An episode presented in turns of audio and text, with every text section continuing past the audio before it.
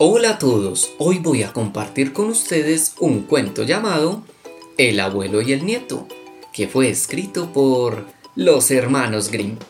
Y dice así, había una vez un pobre muy viejo que no veía ya muy bien. Tenía el oído algo torpe y le temblaban incluso las rodillas. Cuando estaba a la mesa apenas podía sostener su cuchara dejaba caer la sopa en el mantel y aún algunas veces escapar la baba.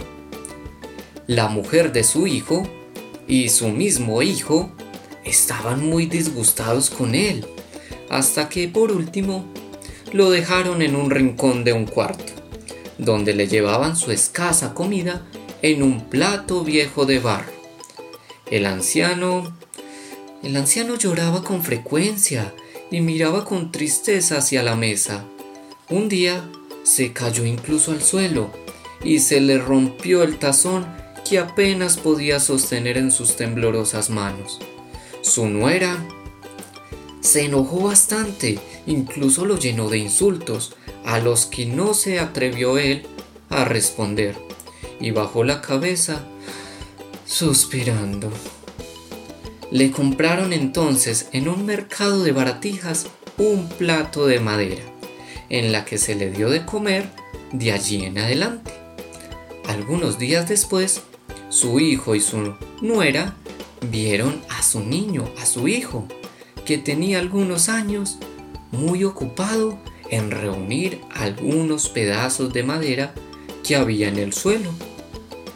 Eh, ¿Qué haces? Preguntó el padre.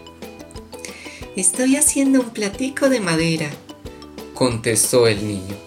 Lo estoy haciendo para dar de comer a ti y a mamá cuando sean viejos. El marido y la mujer se miraron por un momento sin decirse una sola palabra.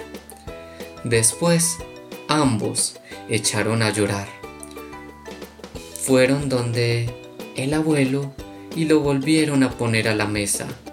Le pidieron suplicando perdón por sus malos actos. Así, el abuelo comió siempre con ellos, siendo tratado con la mayor amabilidad. Fin.